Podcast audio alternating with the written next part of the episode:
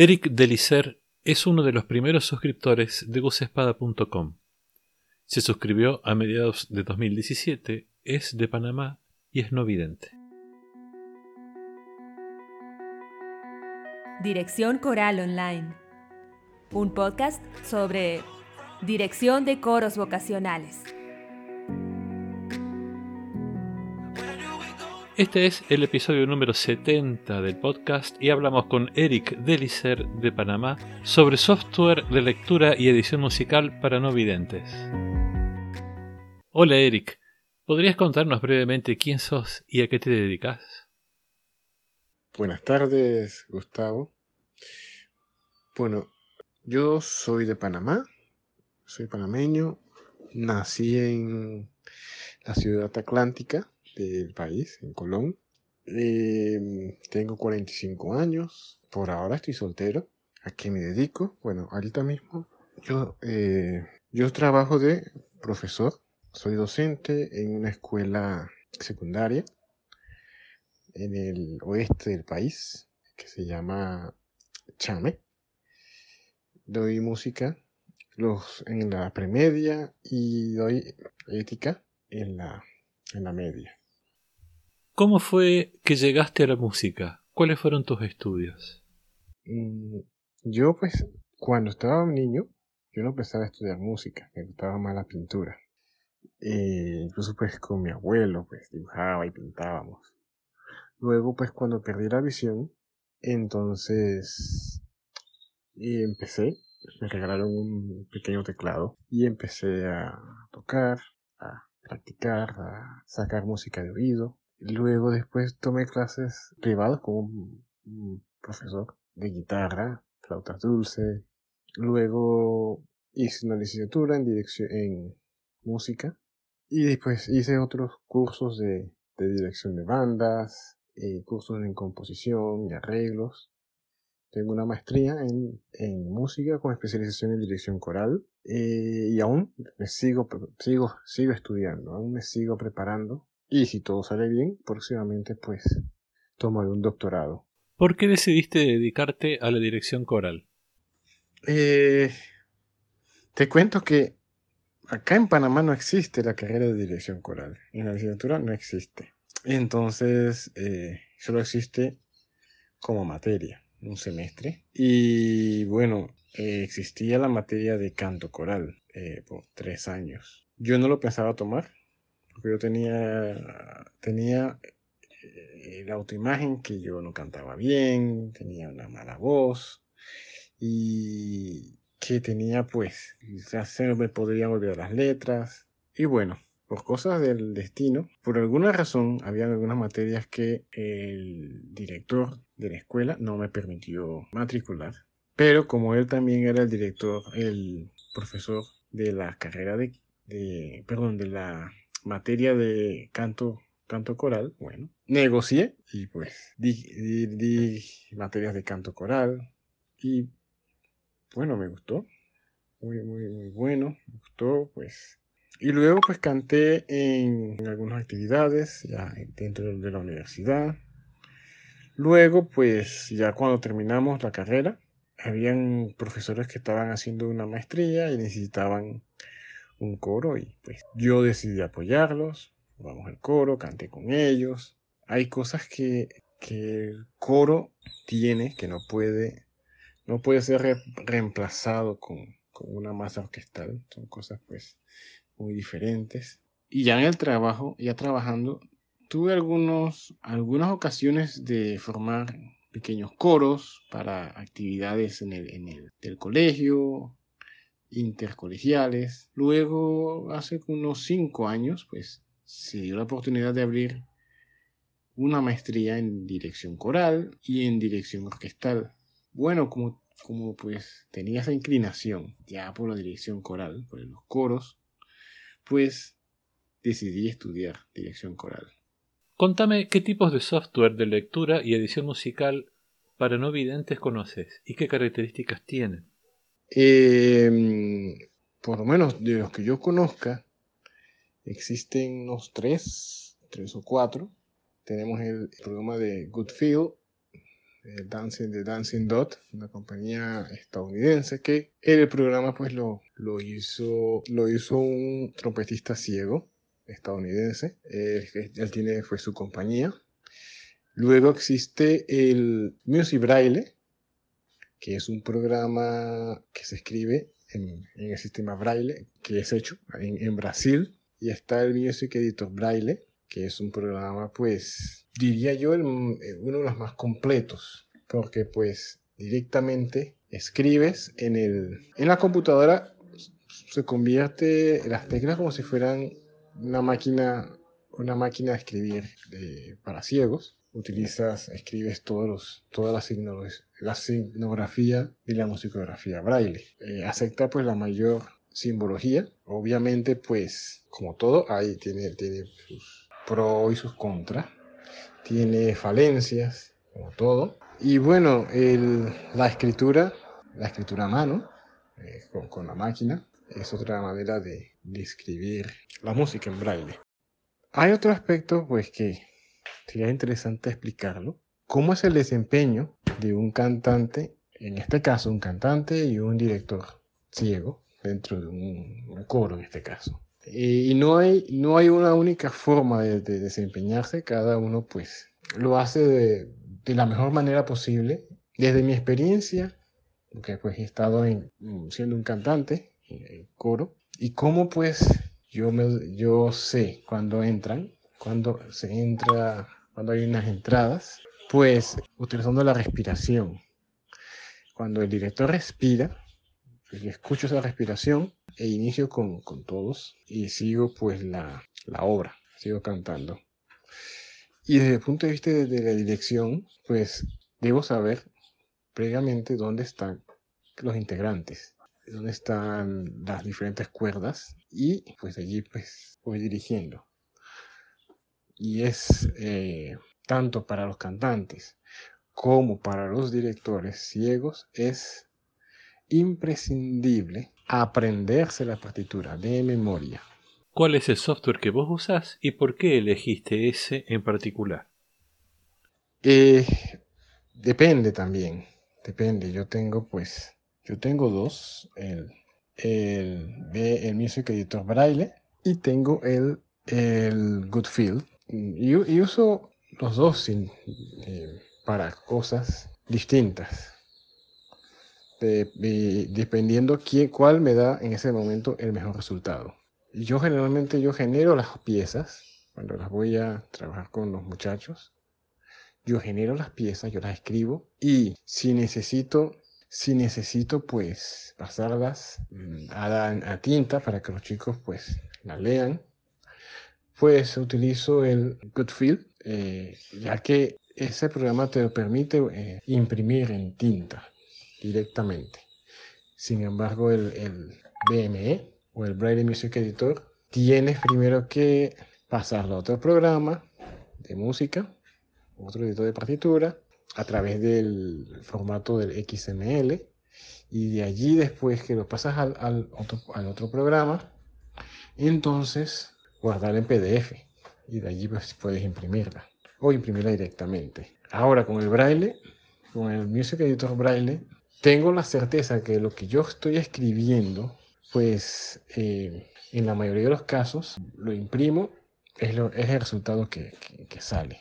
Sin embargo, a veces el otro programa, el Goodfield, pues cuando hago arreglos, arreglos para varias voces, eh, a veces las, las voces se cruzan, quedan apiñadas y igual pues necesitaría a otra persona que estuviese conmigo para, para, que, para depurarlo. Uso los dos, uso los dos dependiendo qué resultados eh, obtenga. El, que yo pueda obtener el mejor, el mejor resultado, ese utilizo. ¿Qué diferencias hay entre usar ese programa o alguno de esos programas y usar una partitura escrita en braille? Todo es relativo. Todo es relativo. ¿Por qué? porque en la mayoría de nuestros países latinoamericanos no hay muchas impresoras braille. Una impresora braille vale como 5 mil dólares. Entonces, pues, para tener una impresora braille, pues, imagínate. Entonces, imprimir una partitura es, es complicado. Por lo menos acá en Panamá no hay muchos lugares con impresoras. Creo que nada más hay como tres. Eh, la otra dificultad que hay es que, con excepción de algunos países, Argentina, por ejemplo, que tiene una biblioteca donde eh, hay partituras en braille, no en todos los países, pues, hay partituras eh, en braille.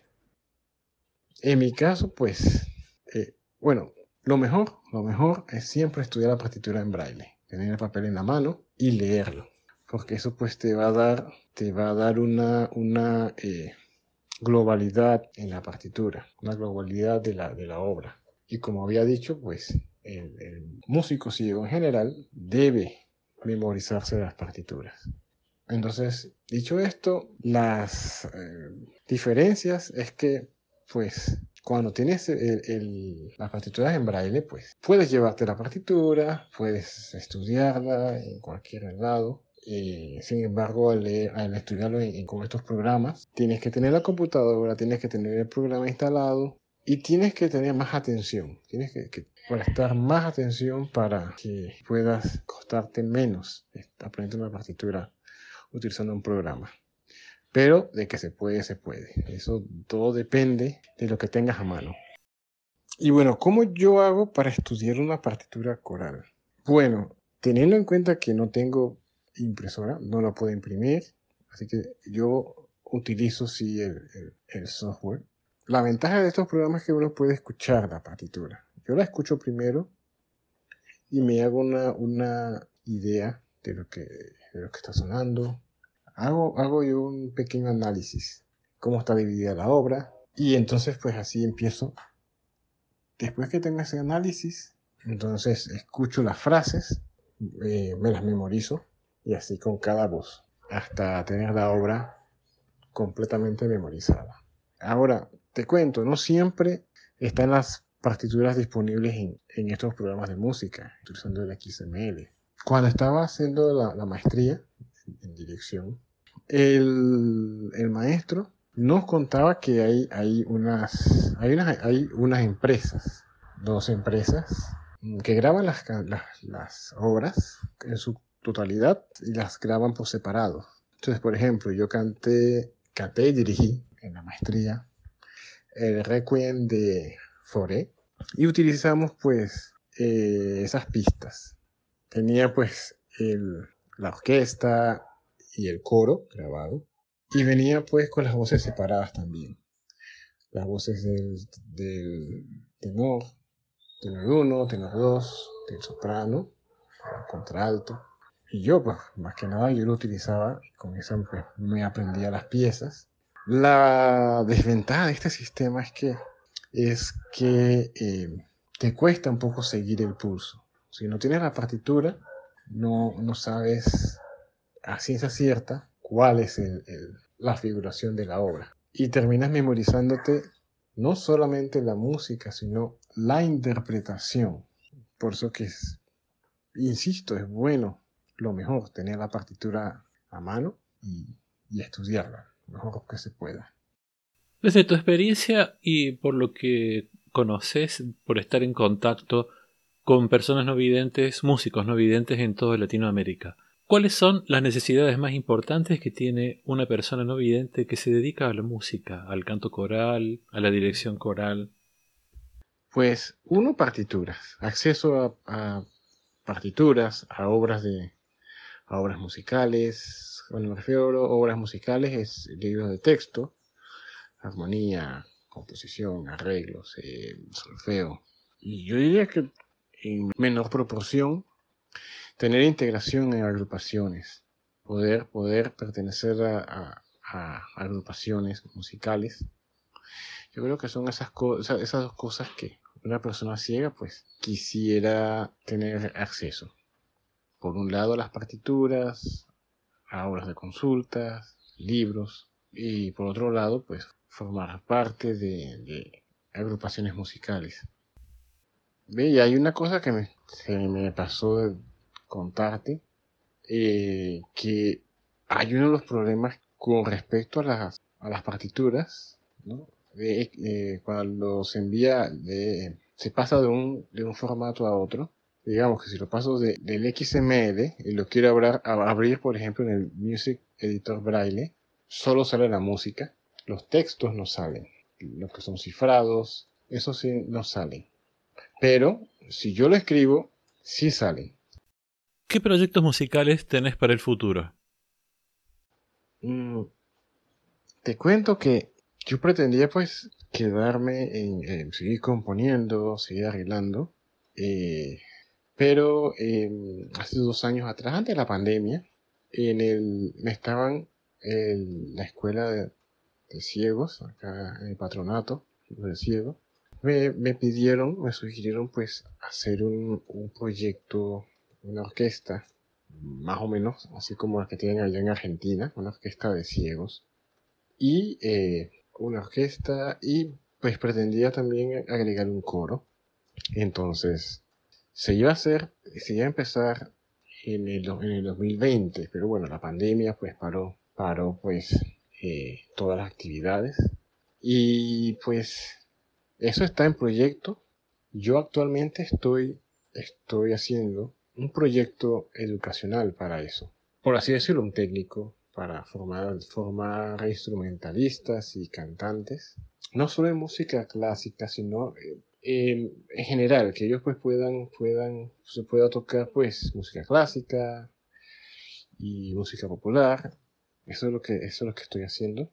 ya tengo, ya está plasmado y solo tendría que pues, presentarlo cuando abran la institución, presentarlo para, para entonces eh, empezar ya con el, con el proyecto, para empezar ya, a ejecutarlo. Me gustaría que me cuentes un poco cómo es ser un docente no vidente tu experiencia.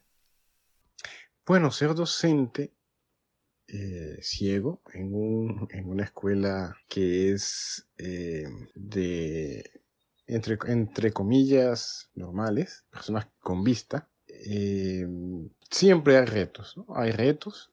El reto primero es la adaptación. la adaptación es la, primero la movilidad también. Pues hay que aprenderse a desplazarse, sobre todo si no tienes un salón fijo. Si tienes un salón, pues hay que aprender a desplazarse, eh, saber ir a la dirección, ir a otros lugares, ¿no? Baños, eh, cafetería. Eso, pues, hay que aprenderlo y eso, pues, toma, toma un poco de tiempo.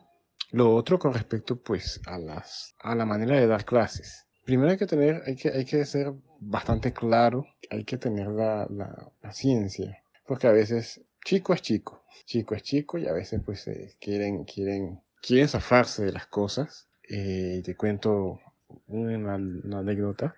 Una vez pues yo estaba caminando, iba para el salón y entonces estaban los chicos afuera y uno de ellos dice, estaba diciendo, si el profesor llama, díganle que no, estoy, que no vine. Pero ya, ya, ya, lo había escuchado. Y, y, bueno, son cosas que hay que, hay que aprender pues hay que, hay que aprender a, lidiar con eso. Algo que, que, pues me ha ayudado mucho es ser muy, muy sociable, tanto con los colegas, hay que ser muy empático también con los estudiantes. Y una cosa, pues, si a la persona con vista le toma hacer un trabajo, digamos, digamos que hace un trabajo en una hora, a una persona ciega, lo más probable le tome el doble o un poco más, más o menos más o menos. Y te cuento, yo, por lo menos yo trabajo sin, em, sin asistente. Eh, y, es, un poco más complicado, poquito más complicado y hay que, hay que saber ser paciente. Y sobre todo, pues como, como ya te había comentado, hay que ser muy sociable, muy, eh, muy, eh, muy solidario, esa es la palabra que estaba buscando muy solidario y, creo que cuando pues uno es una persona solidaria y paciente y, sociable, se te abren muchas puertas, se te abren muchas, muchas puertas. Y bueno, lo tercero pues eh, ayudarse con la tecnología, ayudarse mucho. Yo, yo en mis clases utilizo eh, un computador con un lector de con un lector que con esa pues paso lista, y cuando hago los ejercicios prácticos y los exámenes, pues allí registro, registro las calificaciones. Y ya pues me toca pues nada más pasar y eh, hacer la planilla y buscar a alguien pues, para que bueno, me lo escriba en, una, en, en, el, en la libreta física y pues entregarlo. No es, no es fácil, pero no es imposible. Muchas gracias, Eric, por esta entrevista. No, muchas gracias a ti por, por darme la oportunidad de, de, de, dar esta entrevista. Es la primera vez que, que tengo una entrevista. Así que pues, muchas gracias, muchas gracias y, pues cualquier cosa estamos a la orden. Yo nací prematuro. Yo nací cinco, cinco meses y medio, seis meses. Bueno, como nací tan, tan prematuro, me tuvieron que poner el oxígeno normal, como de un, de un bebé de nueve meses. Y eso pues me desprendió la retina del ojo izquierdo. Y bueno, del ojo derecho tenía que esperar a que se me desprendiera. Y esto es todo lo que tenía para compartir con ustedes hoy. Muchas gracias por escuchar, por compartir este episodio si les gustó, por suscribirse a los cursos y arreglos del blog, por darle seguir a este podcast y por todos los comentarios que siempre me hacen llegar a gusespada.com barra contacto. Un abrazo y nos vemos la próxima.